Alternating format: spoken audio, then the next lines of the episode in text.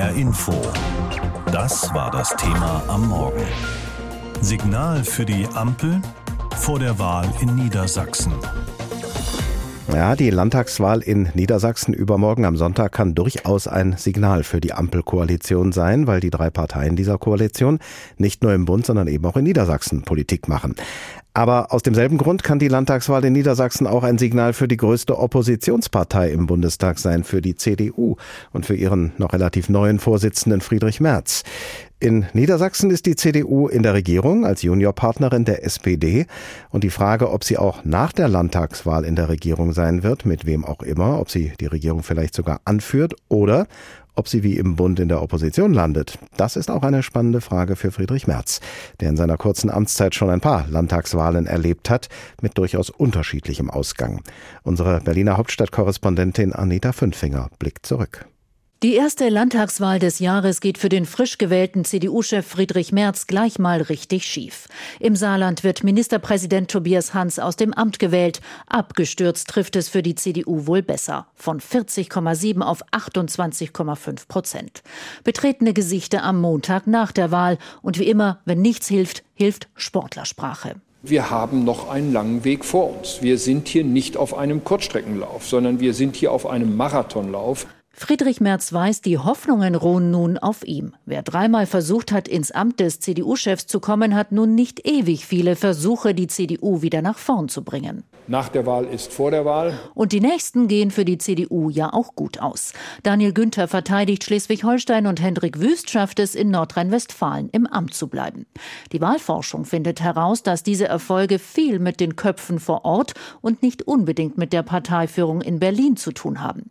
Im Konrad-Adenauer-Haus sieht das Generalsekretär Mario Chaya anders. Zweifelsohne ist ein positives Ergebnis in den beiden Ländern auch Rückenwind für unsere Bundespolitik und für die Führung von Friedrich Merz in Partei und Fraktion.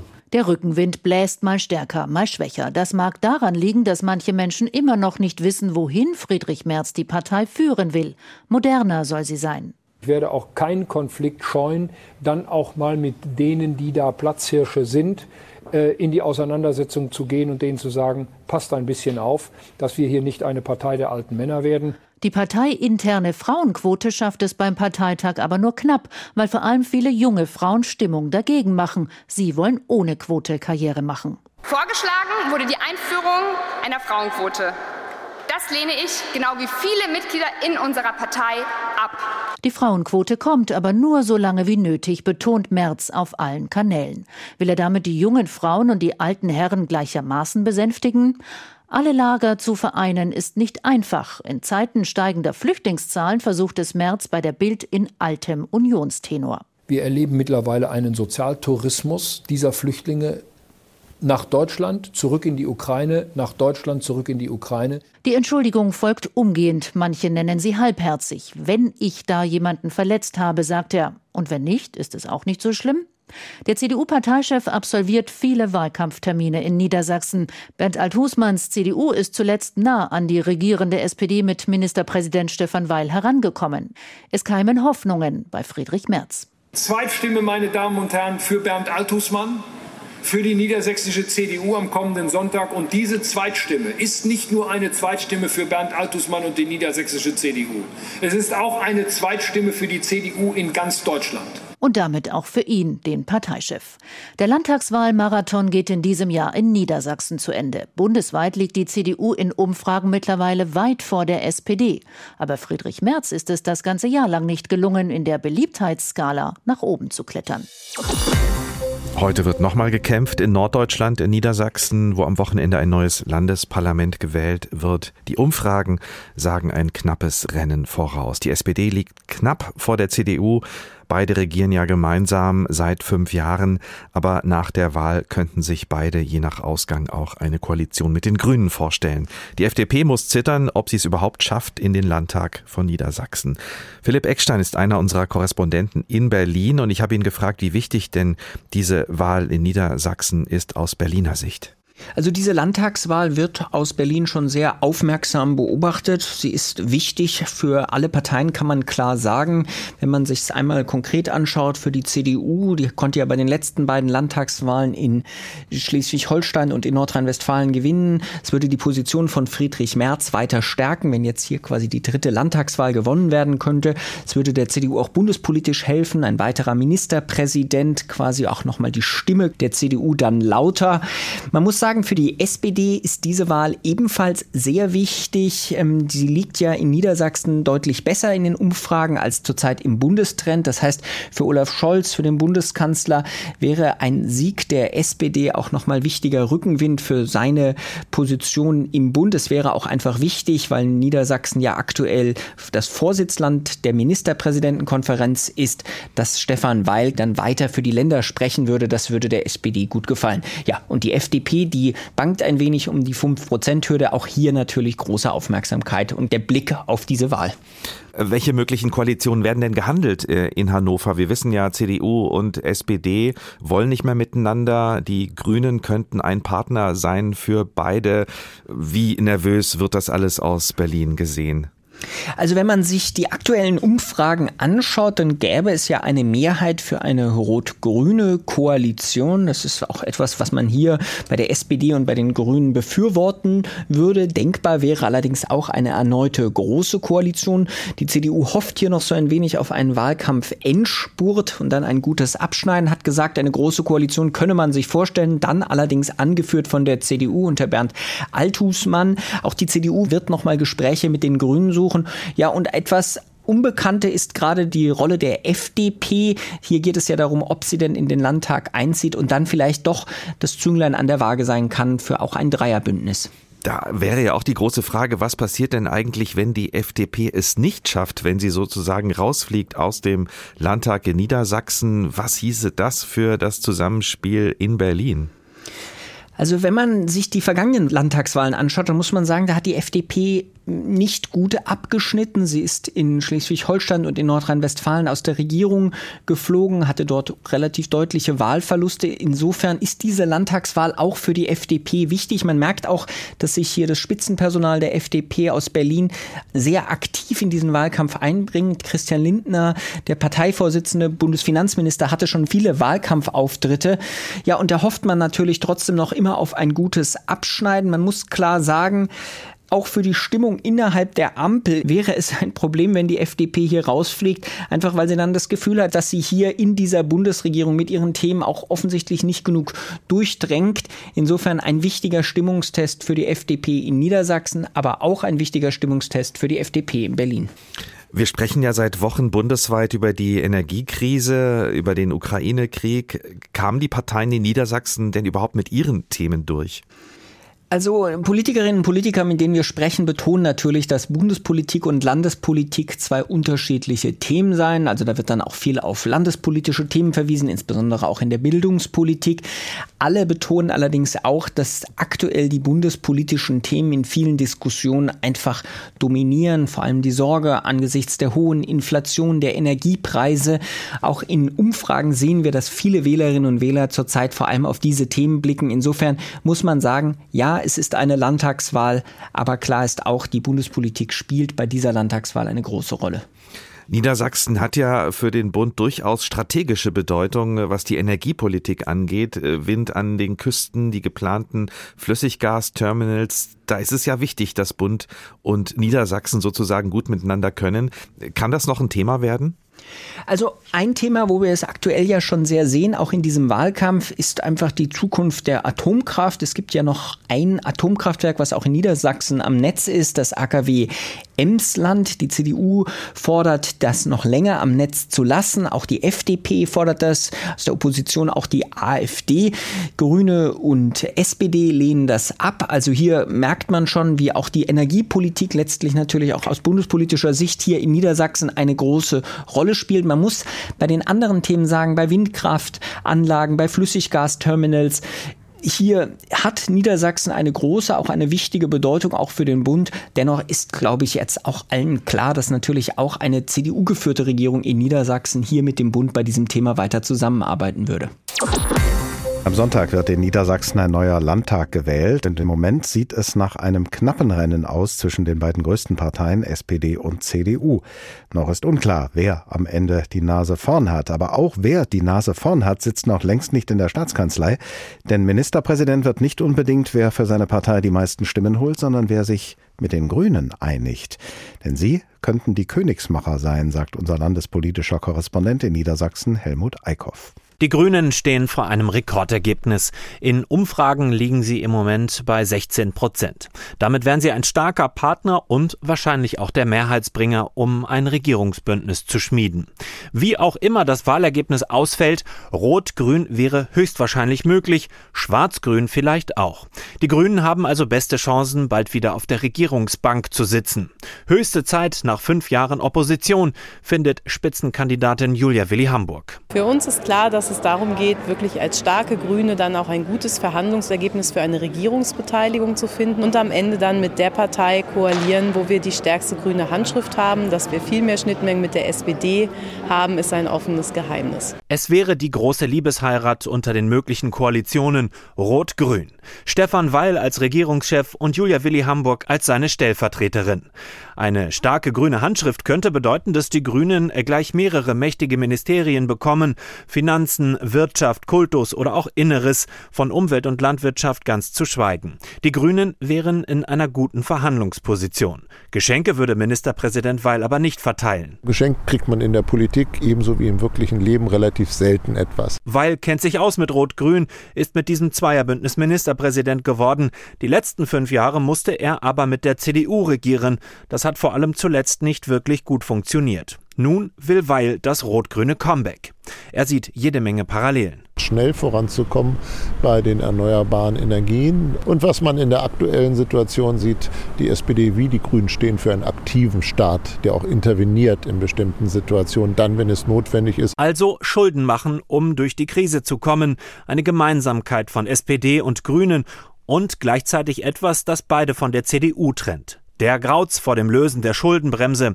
Die Christdemokraten zeigen sich aber offen für Schwarz-Grün, suchen hinter den Kulissen immer wieder das Gespräch mit grünen Abgeordneten. Ein Bündnis könne gelingen, meint CDU-Spitzenkandidat Bernd Althusmann, auch wenn es schwierig werde. Das weiß ich. Im Bereich der Landwirtschaft, der Innenpolitik, im Bereich der Energiepolitik gibt es auch einige Unterschiede, aber das ist durchaus überwindbar. Schauen wir mal nach Schleswig-Holstein, schauen wir mal nach Nordrhein-Westfalen. Am Ende zählt Pragmatismus und Vernunft. Schwarz-Grün, eine Vernunftheirat. Nach letzten Umfragewerten aber gar nicht machbar und absolutes Wunschdenken von Althusmann. Was aber, wenn es wieder erwarten doch nicht für Rot-Grün reichen sollte, dann müsste die FDP mit an Bord. Die Liberalen liegen in den Umfragen bei 5 Prozent, bangen um den Einzug in den Landtag. Sie wären froh, mit am Verhandlungstisch zu sitzen. Rein menschlich würde es zumindest zwischen FDP und Grünen passen, sagt der FDP-Spitzenkandidat Stefan Birkner. Bei allen inhaltlichen Differenzen führt natürlich eine gemeinsame Oppositionszeit auch dazu, dass man aus dieser gleichen Rolle natürlich auch Verständnis füreinander entwickelt. Es ist also vieles denkbar und auch möglich, eines scheint aber sicher, die Grünen sind die Königsmacher. Zwei Parteien der Ampelkoalition im Bund können mit einer gewissen Zuversicht nach Niedersachsen schauen, denn Umfragen zufolge könnte es im nächsten niedersächsischen Landtag, der am Sonntag gewählt wird, eine gemeinsame Regierungsmehrheit für SPD und Grüne geben. Ministerpräsident Stefan Weil von der SPD könnte dann zu seinem früheren Koalitionspartner zurückkehren, nachdem er ja zurzeit noch eine große Koalition mit der CDU anführt. Die FDP hingegen, der dritte Ampelpartner im Bund, muss befürchten, an der 5-Prozent-Hürde zu scheitern und gar nicht in den Landtag reinzukommen. Darüber habe ich mit Dr. Philipp Köker gesprochen. Er ist Politikwissenschaftler an der Universität Hannover. Er forscht und lehrt also in der niedersächsischen Landeshauptstadt und ist deshalb wissenschaftlich und räumlich nah dran am politischen Geschehen in Niedersachsen. Ich habe ihn gefragt, welche Themen denn im Landtagswahlkampf die wichtigste Rolle gespielt haben. Ja, das ist ganz interessant, denn das war ganz klar ein Wahlkampf im Schatten der Bundespolitik. Die Energiekrise, steigende Preise und Inflation waren wirklich die dominanten Themen in diesem Wahlkampf. Es gab also so gut wie keine speziellen niedersächsischen Themen, die sich im Wahlkampf prominent niedergeschlagen hätten? Ja, das ist durchaus bemerkenswert, weil typische Landesthemen wie zum Beispiel Bildung, aber auch Landwirtschaft, das in Niedersachsen eine recht große Rolle spielt, eher in den Hintergrund gedrängt. Da gab es einige Unterschiede zwischen den Parteien, allerdings waren oft die Probleme, die identifiziert wurden, recht gleich. und deswegen sind die in den Hintergrund getreten. Wie gesagt, nach Umfragen sieht es so aus, als könnte die SPD nach der Wahl zusammen mit den Grünen regieren, so wie sie es ja früher schon mal getan hatte, vor der jetzigen großen Koalition. Andererseits gibt es ja inzwischen auch immer mehr schwarz-grüne Bündnisse auf Länderebene, hier bei uns in Hessen zum Beispiel und seit wenigen Monaten auch in Schleswig-Holstein und Nordrhein-Westfalen. Wäre schwarz-grün auch in Niedersachsen eine realistische Option? Ja, die Ausgangslage in Niedersachsen ist durchaus eine andere. Der Landesverband hier äh, der Grünen äh, kommt ganz klar aus der Anti-Atomkraftbewegung, steht deutlich weiter links als zum Beispiel der Landesverband in Hessen oder Baden-Württemberg oder auch NRW. Das heißt, es gibt deutlich weniger Überschneidungen mit der CDU, gerade bei Themen wie Energie oder Landwirtschaft. Das heißt, in Niedersachsen haben wir es noch mit den traditionellen Lagern zu tun. Die SPD kann vor allem mit den Grünen, die CDU vor allem mit der FDP?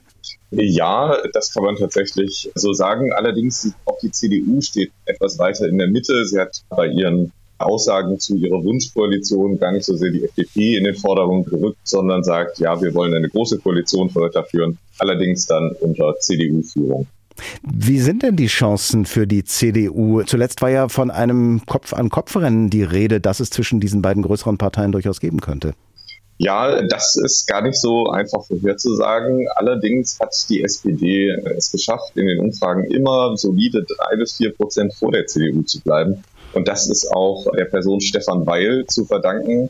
Der ist deutlich beliebter als sein Konkurrent Bernd Altusmann. Der wird national in Deutschland als Macher wahrgenommen in den Ministerpräsidentenkonferenzen. Und das hilft dann der SPD auch, dem Bundestrend ein wenig zu entfliehen und sich von ja, Skandalen wie Cum-Ex, Schröder etc. auf Bundesebene zu distanzieren. Wir gehen ja heute Morgen auch der Frage nach, ob die Wahl in Niedersachsen ein Signal für die Ampelkoalition im Bund sein könnte. Und da verdient gerade das gelbe Licht der Ampel besondere Beachtung, die FDP. Denn die muss, äh, ich habe schon gesagt, befürchten, den Sprung in den Landtag nicht zu schaffen. Woran liegt das? Ja, die FDP hat in diesem Wahlkampf ganz klar unter der Wahrnehmung der FDP in der Ampel als Bremser für populäre Initiativen, wie zum Beispiel das 9-Euro-Ticket, gelitten. Gleichzeitig konnte sie dann im Wahlkampf auch wenig eigene Akzente setzen oder vielleicht durch zum Beispiel eine explizite Pro-Atomkraft-Kampagne einige Wähler verschreckt. Dadurch, dass auch die Ampel auf Landesebene relativ unwahrscheinlich ist und von den Wählern nicht als bevorzugte Option gesehen wird. Es ist dann auch so, dass FDP-Wähler, wenn sie denn überhaupt zur Wahl gehen, sich vielleicht lieber für CDU, Grüne oder vielleicht auch die SPD entscheiden, also Parteien, die dann tatsächlich eine Chance haben, an der Regierung beteiligt zu sein. In Niedersachsen selbst bewerben sich zwei Männer um das Amt des Ministerpräsidenten. Der eine, Bernd Althusmann von der CDU, möchte Regierungschef werden. Der andere, Stefan Weil von der SPD, möchte es bleiben. Und auf diese beiden schaut jetzt unser landespolitischer Korrespondent in Niedersachsen, Torben Hildebrand. Wenn Stefan Weil irgendwo auftritt, dann möchte er bodenständig klingen. Ich begrüße Sie alle mit einem herzlichen niedersächsischen Moin. Dieses Moin und Stefan Weil, das gehört zusammen. Der Ministerpräsident pflegt sein Image des nahbaren Kümmerers, wann immer es geht. Ein Landesvater, der zuhört, will er sein und kein abgehobener Politiker. Ich will nichts Besonderes sein, aber ich habe eine besondere Aufgabe. Und die mache ich gerne, aber ohne deswegen die Nase hochzutragen. Und ich hoffe, das kommt an. Sätze, die Weil seit fast zehn Jahren immer wieder sagt, so oder so ähnlich. So lange regiert er schon in Niedersachsen, erst mit den Grünen, heute mit der CDU. Weil ist bekannt und beliebt, das belegen Umfragen.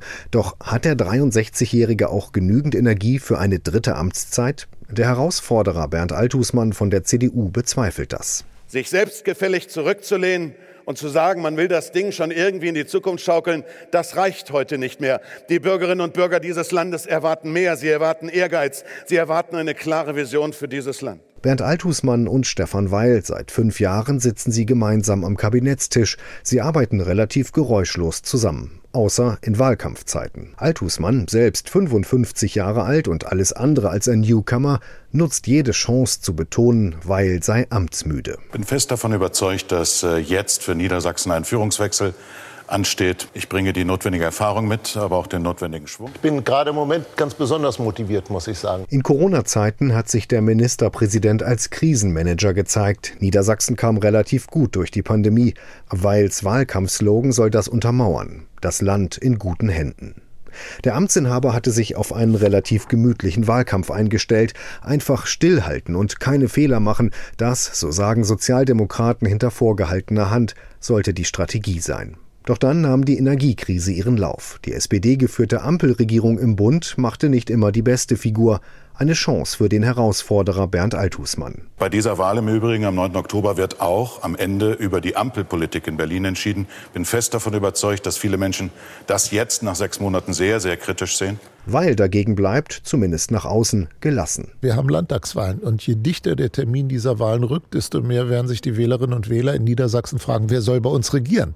Denn ganz am Ende geht es bei diesen Wahlen nicht um den Bund, sondern es geht um das Land Niedersachsen. Während sich Weil im Wahlkampf fast ausschließlich als Politiker zeigt, probiert Althusmann auch immer wieder mit privaten Einblicken zu punkten. Wie kürzlich bei einer Debatte mit Jugendlichen. Meine jüngste Tochter Tilda wird zwölf Jahre alt und sie möchte entweder Tischlerin oder Polizeibeamtin werden. Schafft es Bernd Althusmann mit Anekdoten und Angriffslust in die Staatskanzlei oder verteidigt Stefan Weil seinen Posten? Bis Sonntagabend, 18 Uhr, geben die beiden Spitzenkandidaten alles. Wir kämpfen und dann gewinnen wir die Landtagswahlen, liebe Freundinnen, liebe Freunde. Wir sind die stärkste Kraft in Niedersachsen. Darum geht es am Ende, am 9. Oktober. Ich danke euch. Christian Lindner, der Bundesvorsitzende der FDP und seit dem vorigen Jahr Finanzminister der Ampelkoalition im Bund, hat ja vor einigen Jahren mal gesagt, es ist besser, nicht zu regieren, als falsch zu regieren. In Niedersachsen, nach der bevorstehenden Landtagswahl dort, wird sich die FDP möglicherweise überhaupt keine Gedanken machen müssen über Regieren, nicht regieren oder falsch regieren. Denn die FDP muss befürchten, gar nicht erst in den niedersächsischen Landtag zu kommen, geschweige denn in eine Landesregierung.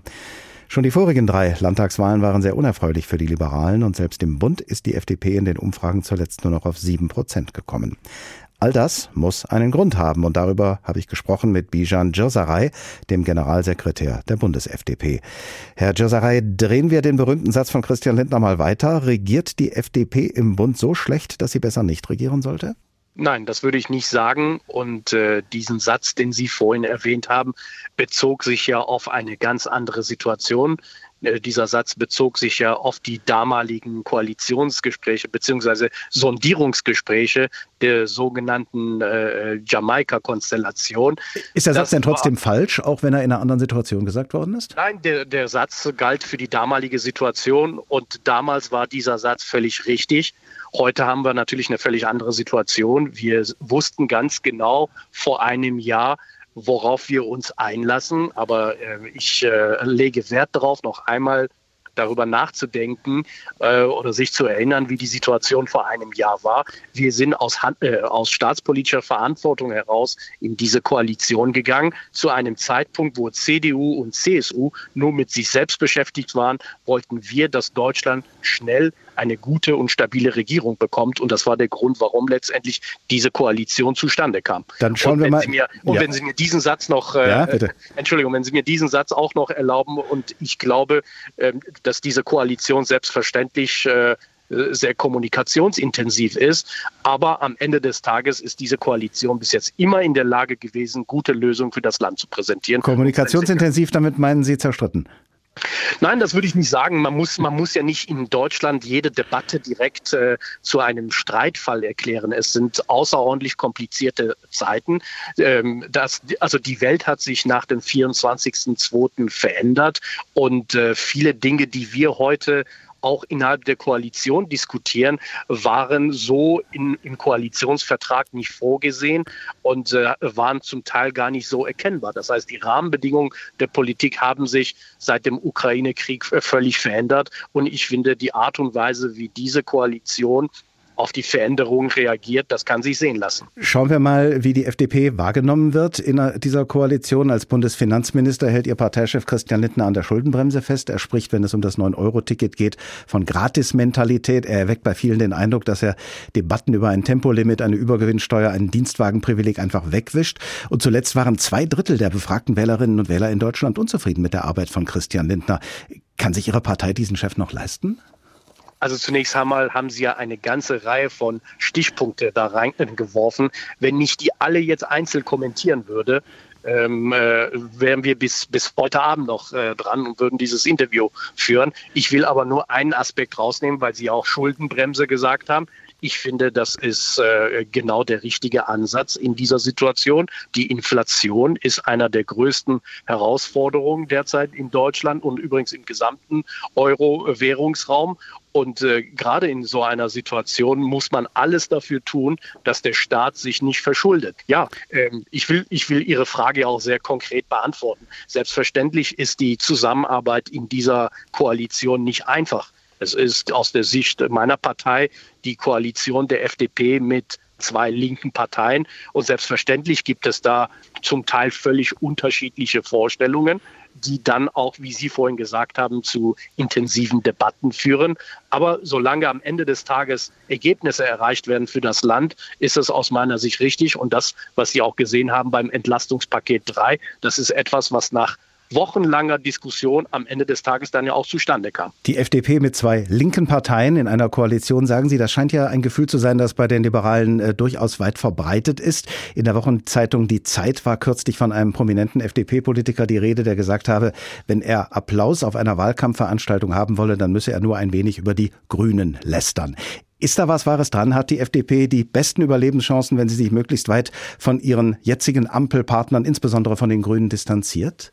Nein, also ich persönlich werde über niemanden lästern, äh, äh, weder innerhalb der Koalition noch äh, außerhalb. Dafür sind auch übrigens die Zeiten viel zu ernst. Wir werden alle gut beraten in dieser schwierigen Situation für das Land, wo wir alle nicht wissen, was äh, beispielsweise beim Thema Energiesicherheit, Energieversorgung auf uns im Herbst, Winter zukommen wird. Da wären wir alle gut beraten, wenn wir sachlich und konzentriert zusammenarbeiten. Das gilt für die Parteien der Koalition. Das gilt aus meiner Sicht aber auch für die größte Opposition im Deutschen Bundestag. Es ist keine Zeit äh, wo man parteipolitisch denken muss. Es ist die Zeit, wo man ganz klar sagen muss, erst das Land und dann die Partei. Stichwort Energieversorgung. In Niedersachsen hat die FDP ihre Partei Plakate aufgehängt. Da steht drauf Atomkraft. Wer FDP wählt, wählt sichere Stromversorgung. Warum gaukeln Sie den Wählerinnen und Wählern vor, dass diese Frage in Hannover entschieden wird? Wann welche Kraftwerke ans Netz oder in Rente gehen, entscheidet doch nur die Ampel in Berlin. Ja, selbstverständlich. Äh, aber Sie tun das ja auch permanent. Sie tun ja auch so, als wäre eine Landtagswahl gleichzusetzen mit der Bundestagswahl. Aber nichtdestotrotz, Ihre Frage ist ja durchaus berechtigt, denn das Thema Energiesicherheit und Energieversorgung ist einer der zentralen Aufgaben, die die Politik derzeit äh, beschäftigt. Und übrigens als jemand, der auch äh, an vielen Wahlkampfveranstaltungen in Niedersachsen teilgenommen hat, weiß ich ganz genau, neben den landespolitischen Fragen, die immer kommen, spielt die Frage der Energieversorgung für die Menschen überregional eine große äh, Rolle und dementsprechend ist dieses Thema überall präsent. Sowohl in Niedersachsen als auch im Bund stellt die SPD den Regierungschef. Stefan Weil, der niedersächsische Ministerpräsident, wird dieses Amt nach der Wahl entweder behalten oder verlieren. Eine Binsenweisheit. Für Olaf Scholz, den Bundeskanzler von der SPD, dagegen hängt der Verbleib im Kanzleramt erstmal nicht vom Ausgang der niedersächsischen Landtagswahl ab. Und doch sagt unsere Berliner Hauptstadtkorrespondentin Sabine Henkel zu Beginn ihres Berichts den folgenden wichtigen Satz. Es ist wohl die wichtigste Wahl für die SPD in diesem Jahr. Schließlich steht viel auf dem Spiel. Nicht nur für die SPD in Hannover und Ministerpräsident Stefan Weil, sondern auch für die Bundes-SPD und Olaf Scholz, den Kanzler. You'll never walk alone. Weil gilt als Vertrauter von Scholz, als Verbündeter, immer loyal. So einen braucht der Kanzler, der mittlerweile von vielen Bürgerinnen und Bürgern kritisch gesehen wird. Seine scholzige Art, das Stoische, es kommt nicht gut an. Scholz und die SPD sind abgestürzt in bundesweiten Umfragen. Ein Wahlsieg in Niedersachsen wäre Balsam für die sozialdemokratische Seele und für Weil und Scholz auch ein Stück Stabilität. Was wir jetzt brauchen, ist, dass wir uns unterhaken. Unterhaken sagen, würde sich auch gern ein anderer aus der Berliner Ampel, Christian Lindner. Er und seine FDP scheinen isoliert, gelten als Bremser in der Ampelkoalition.